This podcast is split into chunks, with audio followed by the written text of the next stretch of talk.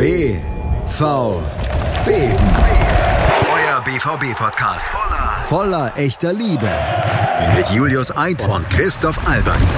Auf meinsportpodcast.de. Hallo und willkommen bei BVB auf meinsportpodcast.de. Es ist soweit. Das kann man, glaube ich, direkt zu Beginn schon mal sagen. Es ist soweit, man kann sich sehr freuen. Das erste Pflichtspiel der Saison steht an. Wir hatten eine Sommerpause mit äh, vielen tollen Verpflichtungen, die die Lust erhöht haben. Man ist gespannt, was passiert und morgen geht es dann direkt um den ersten Titel. Man ist sich noch nicht so einig, wie wertig der dann wirklich ist. Es wird immer von dem härtesten Test, aber eben auch dem ersten Pflichtspiel gesprochen. Damit die gute Laune aber nicht so richtig überbordet, habe ich mir heute mal gedacht, wir holen uns einen Gast, der uns mal die ähm, ja, Gegnersicht auch noch so ein bisschen schildern kann auf das Spiel. Und dann können wir ja vielleicht auch nochmal drüber reden, wie wir beide uns so die Saison vorstellen. Denn viele rechnen ja damit, mich eingeschlossen, dass es durchaus zu einem Zweikampf zwischen den Bayern und Dortmund äh, kommen dürfte in der Saison. Und das Ganze wollen wir ein bisschen beleuchten. Dafür habe ich mir meinen Kollegen von 90 Plus heute zu uns zu BVB geholt. Das ist äh, Manuel Behlert, talentfrei92 auf Twitter, um mal direkt ein bisschen Promo auch zu machen. Hallo Manu. Servus. Ja, schön, dass du da bist. Wir sind im BVB-Podcast. Du bist Bayern-Fan. Es ist der große Vorteil im Gegensatz zu den 90 Plus und R-Dingern. Wir müssen hier gar nicht so tun, als wären wir irgendwie Freunde. Ja. Und können direkt reingehen. Ähm, ja, morgen ist es soweit. Supercup. Ich habe wir haben schon ein bisschen über die Vorbereitung auch Dortmunds gesprochen. Du hast wahrscheinlich nicht so viel von Dortmund gesehen. Dafür kann ich dir sagen, ich habe sehr wenig von Bayern nur gesehen. Und das geht vielleicht auch vielen von unseren Hörern so. Und deswegen habe ich gedacht, kannst du uns vielleicht erstmal so ein bisschen deinen ersten Eindruck aus dieser Vorbereitung vermitteln? Was ist da so bei Bayern passiert? Ist es auf dem Platz so chaotisch, wie es äh, nach außen scheint, was die Transferpolitik angeht? Oder kannst, bist du da, sag ich mal, positiver gestimmt, als was andere Themen angeht? Ähm, die Vorbereitung war an sich gar nicht so schlimm. Also in der letzten Saison war es ja relativ viel Stückwerk, was Bayern da äh, auf dem Platz gezeigt hat. Und es war selbst in den Phasen, in denen Bayern eine Siegesserie hingelegt hat, teilweise wirklich zäh mit anzusehen, wie sie Fußball gespielt haben. Ähm, von blinden Halbfeldflanken über viele Tore, die durch individuelle Klasse zustande gekommen sind, war da alles dabei. Ähm, es hat sich ein bisschen gebessert. Also die, die Eindrücke aus der Vorbereitung sind nicht schlecht.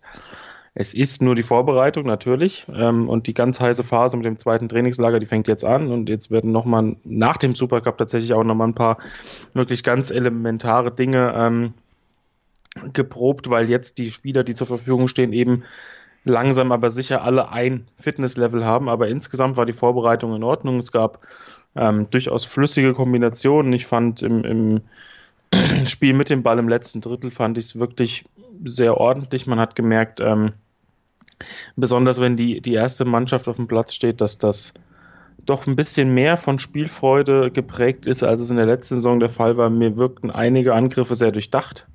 Das habe ich in der letzten Saison auch selten ge gesehen. Da war es im Prinzip häufig so, dass der Ball auf die Außen gespielt wurde. Ja, und dann ab. Ähm, das sieht man in dieser Saison nicht mehr so häufig. Also es ist, beziehungsweise in der Vorbereitung. Also es ist ein bisschen, äh, bisschen, bisschen kreativer, das Ganze. Es ist ein bisschen durchdachter, es ist ein bisschen variabler. Wenngleich man sagen muss, dass ich jetzt natürlich ähm, anhand dieser fünf Spiele, die ich da gesehen habe, jetzt auch mir noch kein letztendlich ähm, so seriöses Urteil anmaßen würde. Ähm, aber ja, die auch beim, beim ähm, kürzlich gespielten Audi Cup haben auch die ein oder anderen jungen Spieler gezeigt, dass sie ähm, auf einem ordentlichen Level sind. Da sind besonders Davis, der ähm, nur ganz kurz Urlaub hatte und jetzt gegen Tottenham Tor erzielt hat, und auch Fiete Ab. Ähm, der sich jetzt nicht unbedingt ähm, als überragender Spieler in der Vorbereitung erwiesen hat, aber doch sehr gute Ansätze gezeigt hat, viele gute Bewegungen hat. Also man sieht, der, der Kerl kann Fußball spielen, hat auch ein wichtiges Tor erzielt gegen Tottenham, also für ihn persönlich wichtig. Ähm, also grundsätzlich kann man sagen, die Bayern ähm, spielen noch nicht die Sterne vom Himmel, aber die erste Elf ist auf jeden Fall sehr gut und scheint auch ein bisschen variabler zu sein, als es ähm, in der letzten Saison der Fall war. Schon spannend zu hören, dass eben gerade wenn man die Vorbereitung jetzt nicht so verfolgt hat, ich kann das immer so aus, aus der Sicht von vielleicht auch einem Dortmund-Fan sagen, dann geht ja im Moment vieles heiß her, was so die Außendarstellung der Bayern angeht. Ne? Und da ist es verliert man so ein bisschen den Fokus darauf, dass Bayern natürlich immer noch über eine exzellente erste Elf, also das geht tatsächlich gefühlt ein bisschen in der Berichterstattung unter. Deswegen würde ich auch sagen, ist das Ganze natürlich deutlich offener, als es manchmal den Anschein hat, wenn jetzt schon Leute irgendwie die Endzeit für den FC Bayern einstufen. Und das kannst du dann mit deinen Eindrücken quasi jetzt auch zumindest spielerisch erstmal nochmal unterstreichen, höre ich da so raus. Ja, auf, auf, absolut. Ähm, natürlich ist der Kader Stand jetzt viel zu klein. Also ähm, Supercup ist morgen. Ähm, Martinez fällt aus, Lucas Hernandez steht noch nicht zur Verfügung und auch Serge Gnabry fällt aus und diese 19 Spieler, die man neuerdings mit auf die Bank nehmen kann, die kriegen wir nur dann voll, wenn wir den Amateuren irgendwelche Spieler wegnehmen, die am Wochenende auch spielen, um es ähm, ein bisschen überzogen auszudrücken. Also der Kader ist extrem dünn und selbst wenn Leroy Sané kommt, der im Moment das ganz große Thema ist, ist der Kader immer noch zu dünn. Also die Bayern brauchen mindestens noch zwei, eher drei im Idealfall wahrscheinlich sogar vier Spiele, aber das ist absolut utopisch. Also ich denke, mit zwei bis dreien wird man sich als Bayern-Fan begnügen müssen und dann ist der Kader auf der einen oder anderen Position trotzdem noch recht dünn besetzt. Also mit sechs Verteidigern für vier Positionen in die Saison zu gehen, ist ähm, sehr heikel, gerade wenn man sagt, okay, ja, Martinez könnte dort auch noch spielen, aber der ist der Einzige, der auf der sechs im Moment Thiago ersetzen kann und dann auch noch ein vollkommen anderer Spielertyp ähm, der überhaupt nicht über diese kreativen Elemente verfügt. Also es ist schon sehr riskant, was im Moment, ähm, wie im Moment der Stand ist. Und man hat sich halt natürlich auch gar keinen Gefallen damit getan, dass man mehrfach gesagt hat, den und den Spieler wollen wir und das und das tut sich noch und bis zu dem und dem Zeitpunkt hätten wir im Idealfall gerne den Kader zusammen. Man hätte vielleicht einfach den Mund halten sollen. Das wäre vielleicht für alle Beteiligten besser gewesen, aber ähm, wie gesagt, bei Leroy Sané kann man jetzt ein bisschen optimistischer sein und ich bin auch der Meinung, dass danach noch was kommt, aber alle Baustellen, und das werden vielleicht die BVB-Fans ganz gerne hören, alle Baustellen, die wir im Kader haben, werden wir definitiv nicht mehr beheben. Ja, also zumindest ich höre das tatsächlich ganz gerne. Kann ich dir schon mal so zurückgeben. Aber es ist, wie du gesagt hast, auf jeden Fall so, dass man auch zumindest in der Spitze immer noch über genügend Qualität verfügt. Ich würde sagen, dass man eben bei dieser ja, Diskussion, dass der Kader nicht perfekt von der Größe her ist, ein bisschen zu klein ist, natürlich auch so ein bisschen darauf schielt, dass eben die internationalen Wettbewerbe und die Dreifachbelastung da zu einem riesigen Problem werden könnten. Das kann sich natürlich dann auch in der nationalen Liga rächen, aber wir haben es ja in den letzten Jahren auch so ein bisschen gelernt, der Anspruch des FC Bayern immer ja auch international Champions League und da dürfte es auf jeden Fall Probleme geben mit dem Kader. In der Bundesliga sollte es auf jeden Fall, denke ich, für ein sehr knappes Rennen reichen und das erste, den ersten Schritt in diesem knappen Rennen, dem vermeintlichen Rennen zwischen Dortmund und Bayern, Dortmund ja jetzt auch endlich mal wieder angesprochen, dass sie Meister werden wollen, den werden wir schon morgen Abend sehen in Dortmund Supercup. Wie wertest du das Spiel? Würdest du auch äh, mitgehen mit Kovac, der gesagt hat jetzt in der Pressekonferenz, dass das ein Pokal ist, der in Deutschland eigentlich keinen Stellenwert hat? Oder siehst du das ein bisschen anders? Wie wichtig ist dir da schon ein Sieg? Oder hoffst du auf einen guten Test und der Rest ist eigentlich egal? Also es ist eigentlich bei mir jedes Jahr das gleiche, jetzt unabhängig davon, wer der Gegner ist. Ich sehe das tatsächlich so, dass man Meistens ja, das, Dortmund. Ja, im Prinzip ist es so, ähm, dass es in, in, der Regel Dortmund ist, außer jetzt mal im letzten Jahr. Ähm, es ist nicht mehr als, ein, als ein, eine Standortbestimmung. Es ist für mich, also für mich geht es da jetzt nicht, ich, ich, sitze da nicht Samstagmittag schon fieberhaft ähm, auf meinem an meinem Schreibtisch, ähm, auf dem Schreibtisch sowieso nicht, ähm, und, und, und fiebere diesem Spiel entgegen. Ähm, es ist einfach, ja, ein, ein Test gegen einen harten Gegner, der auch wahrscheinlich äh, die bestmögliche Elf auf den Platz schickt. Also da, da wird man weder unfassbar viele Wechsel erleben, weil es regular, äh, regeltechnisch gar nicht möglich ist. Und man wird auch nicht eine komplett durchgewürfelte A-Mannschaft sehen, aber das ist ähm, auch kein Spiel, wo man irgendeinen Spieler einsetzt, der auch nur das kleinste Wehwehchen hat, um irgendwas zu riskieren, weil es das Risiko nicht wert ist. Also es ist eine Woche noch Zeit bis zum DFB-Pokal und dann ist noch eine Woche Zeit bis zur Bundesliga. Also ich denke, alleine anhand dessen weiß man schon, ähm, wie das zu bewerten ist. Ich denke, wenn, sowohl wenn Dortmund 4 zu 0 gegen die Bayern gewinnen würde, als auch wenn Bayern 4 zu 0 in Dortmund gewinnen würde, was denke ich beides nicht passiert, ähm, sollte man darauf keine Rückschlüsse ziehen können. Also das ist, ähm, ich, ich erwarte von Bayern, dass sie ähm, die positiven Eindrücke aus der Vorbereitung bestätigen, dass sie einen klaren Plan haben und dass sie einfach ein bisschen flüssiger Fußball spielen, als das in der letzten Saison der Fall war, dass man von den Halbfeldflanken absieht, ein bisschen fluide ist in der Offensive und dann vielleicht in der zweiten Halbzeit auch noch den ein oder anderen jungen Spieler wie Arp oder Davis eben für seine gute äh, Vorbereitung. Übrigens auch Renato Sanchez, der eine solide Vorbereitung gespielt hat, wo man merkt, dass er ein bisschen mehr Selbstvertrauen hat, ähm, belohnt und einfach sieht, was bei rumkommt. Also wenn das Spiel verloren geht, ist das nicht so schlimm. Wenn es gewonnen wird, nimmt man es eben mit. Also ich denke, das siehst du nicht anders. Nee, tatsächlich kann man das so unterschreiben. Bei der Wertigkeit des Spiels würde ich auch sagen. Du hast es auch schon angesprochen und wir sind ja auch immer noch so ein bisschen ein Dortmund-Podcast hier. Deswegen gehen wir da jetzt auch noch mal ein bisschen auf die Personalsituation ein. Du hast es eben schon ausgeführt bei den Bayern, Martinez und Gnabry auf jeden Fall, die ausfallen werden. Bei Dortmund sieht es so aus, als würde man auf Birki verzichten müssen. Natürlich gesetzte Nummer eins dürfte nicht so ausschlaggebend sein in dieser Phase der Vorbereitung, weil man eben mit Hitz auch einen ordentlichen Mann zwischen den Pfosten hat. Natürlich geht er immer ein bisschen im Aufbauspiel auch verloren, weil Hitz nochmal deutlich schlechter mit dem Ball ist als Birki, der da auch nicht zur absoluten Weltspitze gehört. Also das dürfte einen kleinen Einfluss auf das Spiel haben, genauso wie es sehr, sehr schade ist, muss man sagen, dass wohl Torgan Hazard und auf jeden Fall Julian Brandt ausfallen werden morgen. Also die beiden offensiven Neuzugänge, auf die man sich sehr gefreut hat, die wird man in diesem Härtetester noch nicht sehen. Gerade Brandt hat in den letzten beiden Vorbereitungsspielen eigentlich schon eine schöne Rolle gespielt, gezeigt, was er mit dem Ball kann, wie er eben auch sehr passsicher ist und auf jeden Fall eine tolle Kreativität mit ins Offensivzentrum bringen kann. Das ist sehr schade, dass wir den morgen nicht sehen werden. Da hätte ich mich sehr drauf gefreut, das auch mal unter diesen Umständen zu sehen. Aber ja, du hast es gesagt bei einem Spiel dieser Art jemanden überhaupt zu bringen, der nur die leichteste Gefahr dann hat, dass es eine längere Verletzung werden könnte, bevor es dann eben Richtung DFB-Pokal und dann sogar Ligastart geht. Das wäre auf jeden Fall es nicht wert. Das heißt, wir werden auf die Spieler verzichten. Ansonsten, ja, wird man auf jeden Fall ordentlich auffahren, denke ich. Man hat sich vor der Saison positioniert und man möchte, denke ich, schon, wenn möglich, auch jetzt zu Hause im ersten Pflichtspiel sozusagen ein Statement setzen. Hummels wird starten, da werden sich die Medien freuen, die alte Geschichte über den zurückgekehrten Rückkehrer. Ähm, und jetzt wird man dann auch mit Reus ETC auffahren. Also ich glaube, das könnte ein qualitativ schon anständiges Spiel sein. Dortmund wirkte auch recht weit. Wenn ich dir glauben kann, Bayern ja auch positive Ansätze gehabt.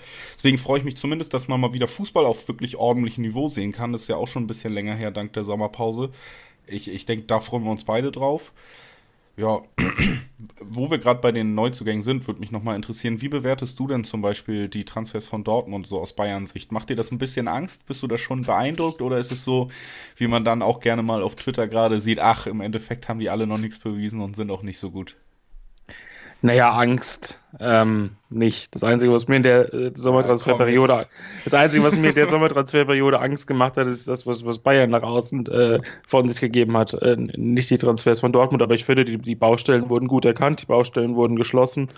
Ähm, ich sehe den Kader auf einem höheren Niveau als in der letzten Saison, vor allem weil er auch äh, variabler ist, finde ich. Es ist ein bisschen ähm, mehr möglich in der Offensive. Es ist auch, ähm, finde ich, gerade mit, mit, mit Brandt und Dasati beide eben auch als gerade gegen mauernde Gegner äh, ideale Doppel-8 sehen würde. Ähm, sehr offensiv ausgerichtet, was natürlich ein gewisses Risiko birgt, aber möglich ist das schon. Ähm, finde ich Dortmund deutlich variabler als in der vergangenen Saison. Ich bin mir nicht sicher, ob das ob es das auch schon war. Ähm, das wird wahrscheinlich auch damit zusammenhängen, denke ich, bei Dortmund, wer noch geht, wann er geht und was man dafür bekommt.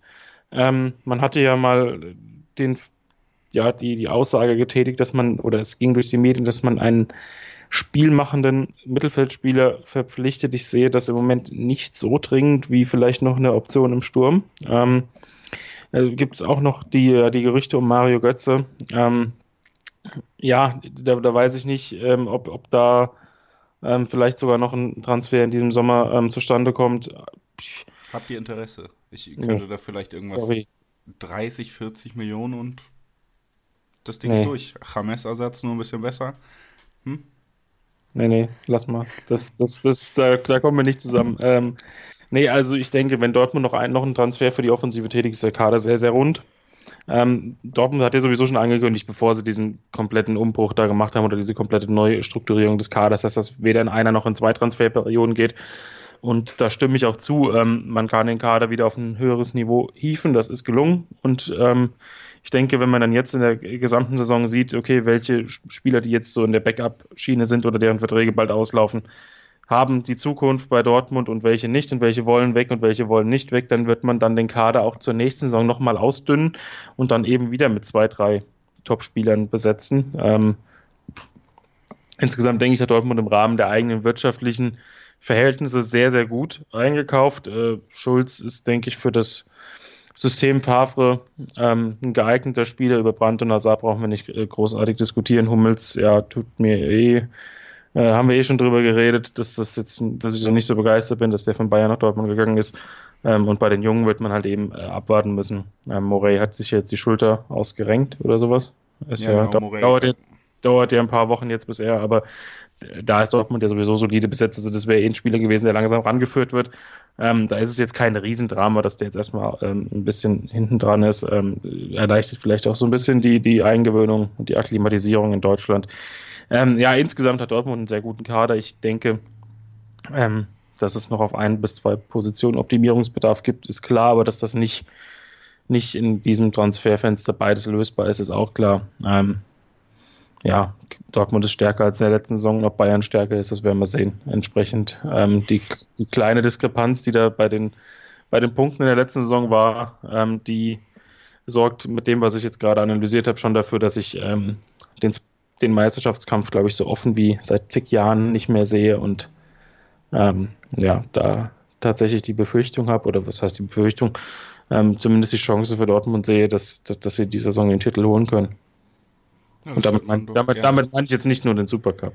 Ach, aber den auch, sagst du? Da können wir ja gleich auch nochmal drüber reden. Abschließend ja. zu im Hummels-Transfer noch. Ja, muss man echt sagen, als der vonstatten gegangen ist, lustigerweise waren wir beide irgendwie unzufrieden, ne? Also, du warst ja. unzufrieden, dass er abgegangen wird. Ich war ein bisschen unzufrieden, dass er zurückkehrt, beziehungsweise konnte es nicht so richtig glauben. Ja, auf jeden Fall eine verrückte Geschichte, die dieser Transfer sauber geschrieben hat. Ähm, ja, aber jetzt äh, wird man eben damit umgehen müssen und auch mit diesem Spieler morgen in das Spiel gehen. Das habe ich eben schon angesprochen. Du hast es eben schon angesprochen. Du traust Dortmund auch den Supercup-Sieg zu. Und wenn wir schon so ein bisschen über das Spiel reden, dann lass uns doch einfach nochmal kurz tippen. Was glaubst du, wie wird das Spiel so ungefähr verlaufen und was für ein Ergebnis erwartet uns am Ende? Also ich denke, Dortmund wird auf jeden Fall relativ aktiv beginnen, wird, wird versuchen, von, von vornherein die Kulisse hinter sich zu bringen. Also sehr, sehr, sehr schnelles Kombinationsspiel aufziehen, versuchen die Bayern ein bisschen ins Laufen zu bringen. Ähm, das hat man nämlich gesehen in manchen Vorbereitungsspielen. Gerade gegen Arsenal war das der Fall, wenn Arsenal sehr schnell vorne kombiniert hat, dass Bayern ein paar Schwierigkeiten hatte. Nun ist das auch das Testspiel, was am längsten zurückliegt. Also seitdem hat sich noch mal einiges getan. Die, die ganzen Abläufe sind noch mal ein bisschen besser geworden. Aber ähm, ich denke, dass Dortmund auf jeden Fall einige Torchancen bekommt. Allerdings muss man auch sagen, ähm, freue ich mich auch auf, darauf, Manuel Neuer in Aktion zu sehen, denn der hat auch eine sehr gute Vorbereitung gespielt, hat sich in einigen Testspielen ähm, mit, mit fantastischen Paraden in Szene setzen können. Ähm, ich denke, dass Bayern versuchen wird, sukzessive über die Kontrolle ins Spiel zu finden, dass es sicherlich auch Phasen geben wird, in denen Dortmund extrem leiden muss, weil Bayern ähm, eben diese individuelle Qualität hat. Ich denke, dass, wenn kein Risiko besteht, Koman äh, von Anfang an spielen wird. Und das ist auf jeden Fall ein Spieler, der Dortmunds Verteidigung durcheinanderwirbeln kann. Ähm, über Lewandowski gegen Dortmund braucht man sowieso nicht diskutieren. Und das Mittelfeld, ja, entweder spielt, also wahrscheinlich werden Thiago Goretzka und entweder Tolisso oder Sanchez spielen und ähm, ja, da ist auch genügend Potenzial nach vorne vorhanden. Also ich denke, es könnte ein recht abwechslungsreiches Spiel werden. Dortmund wird ein bisschen mehr, mehr auf das Tempo drücken, Bayern wird ein bisschen mehr auf die Kontrolle aus sein. Ähm, Tipp ist ganz schwierig. Ich kann mir nach 90 Minuten einen guten Unentschieden vorstellen. Ich kann mir aber auch einen knappen Sieg für beide vorstellen. Also, ähm, da ich jetzt im Moment, was die Gesamtsituation angeht, nicht unfassbar euphorisch bin, würde ich einfach mal sagen, es gibt einen Unentschieden und einen knappen Sieg für Dortmund. Aber wenn die positiven Elemente, die Bayern bisher gezeigt hat, ähm, da fortgeführt werden, bin ich damit auch zufrieden. Gut, äh, ich bin damit auch zufrieden, sage ich dann mal an der Stelle.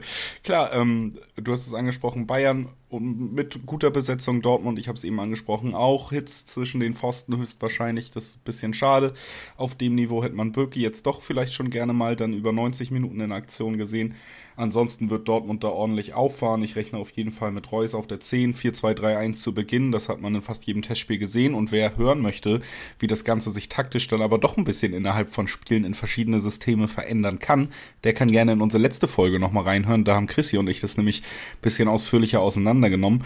Auf jeden Fall denke ich, werden wir auch viele Ansätze aus den Testspielen sehen, eben dass der zweite Sechser im Gegensatz zur letzten Saison deutlich offensiver agieren wird.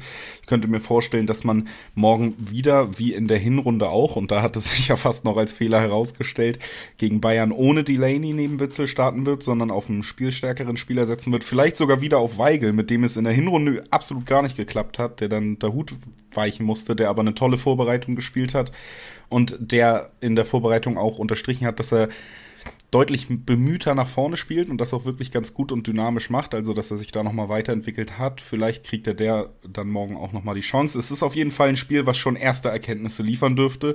Es ist ein Spiel, was den Meisterschaftskampf, der jetzt ausgerufen ist, noch ein bisschen anheizen dürfte und deswegen freue ich mich sehr drauf. Ich denke, ich kann da auch nur unterstreichen, was Manu eben gesagt hat. Es wird eine spannende Saison werden. Ich könnte mir vorstellen, dass es da an der Spitze lange hin und her geht. Man hat in der zweiten Reihe noch Mannschaften wie zum Beispiel Leipzig und auch Leverkusen und Gladbach, die alle gut eingekauft haben, beziehungsweise sich auch auf der Trainerposition gut verstärkt haben. Es könnte eine spannende Saison werden, die werden wir hier weiter begleiten. Montag werden ich und Chrissy das Spiel hier nochmal dann besprechen, wie es ausgegangen ist und über das anstehende DFB-Pokal Finale reden. Und wir beide, Manu, nehmen gleich noch für 90 Also plus Finale, Finale ist noch nicht im DFB. Ja, DFB-Finale so ich schon wieder durcheinander. Ja, aber ich meine, gut, Durchmarsch halt, ne? Es ja, ist der, wenn quasi nicht Werder kommt oder so. Ach, ach, ich bitte dich. Ja, wenn wir euch im Halbfinale haben, dann ist alles gut, dann sind wir auch im Finale. Das hat bis jetzt eigentlich immer gut geklappt in den letzten Jahren. Ähm, ja, ich wollte gerade Cross-Promo machen noch schnell. Wir nehmen nämlich jetzt gleich noch das äh, 90 Plus, den Transfer Talk auf, die zwölfte Episode. Könnt ihr auch auf meinem Sportpodcast hören. Das machen wir beide gleich noch. Aber vorher bedanke ich mich erstmal, dass du kurz bei uns hier warst und mal so ein bisschen die Feindessicht erläutert hast auf den BVB und auf eure Leistung in der Vorbereitung. Ja, und dann gehen wir jetzt so langsam in eine Saison, an dessen Ende einer von uns beiden besser gelaunt wird als der andere, prognostiziere ich mal. Und ja, danke, dass du da warst, Manu. Ja, gerne. B V B. Euer BVB-Podcast. Voller echter Liebe. Mit Julius Eid und Christoph Albers. Auf meinsportpodcast.de. 90 Minuten. Zwei Teams. Pure Emotion. Es geht wieder los. Die Fußball-Bundesliga auf meinsportpodcast.de. Abonniere jetzt deinen Bundesliga-Podcast und sei dabei im Bully Special. Weserfunk. Auf die Zirbelnuss. Füchsle Talk. BV Beben. Unter Flutlicht. Werkskantine am Wasserturm. Und viele mehr. Die Fußball-Bundesliga auf meinsportpodcast.de